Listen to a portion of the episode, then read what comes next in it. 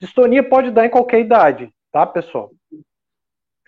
Mas tem uma particularidade que a distonia generalizada ela é mais comum nessa faixa etária entre é, da infância do jovem, a infância, os 20, 25 anos.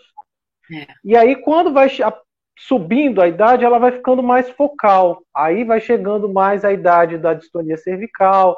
E às vezes é. os pacientes mais velhos, os idosos, eles têm mais a distonia, por exemplo, o bléfaro, a distonia oromandibular. Eles podem, às vezes, ter uma distonia generalizada, esse acometimento de tronco, como, como, como a Sara falou, da, da, da, postura, principalmente, às vezes, se a distonia foi associada ao uso de alguns medicamentos, como a gente vai, vai comentar. Mas é, é, existe sim essa separação por idade, que as crianças, infelizmente, às vezes têm quadros que são mais graves de distonia, e com detalhe, se a gente for olhar com carinho cada paciente desse, olha, é uma condição completamente distinta.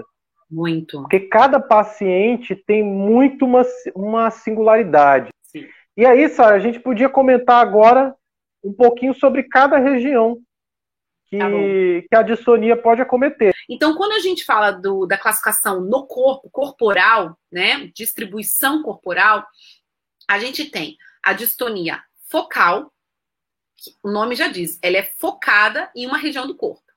Então, normalmente ela é na mão, ou ela é no pescoço, ou ela é no olho, né? Então tem vários. O blefaroespasmo é quando você tem ela focalmente no olho.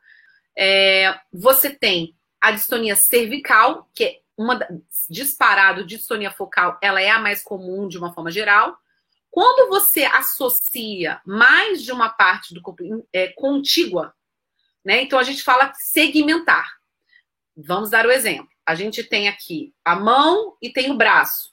Então a pessoa faz assim com o punho e sobe o braço.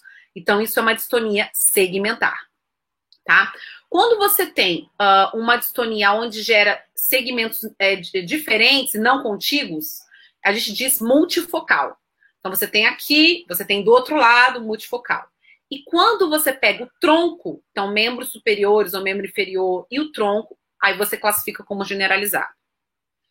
Tá? Então, dois membros, enfim, e pega o tronco junto, generalizado. É, e assim vai. Então, uh, você tem toda essa classificação corporal, como eu falei, as mais comuns, né? É a blefaroespasmo, distonia cervical, distonia mandibular também não é tão incomum.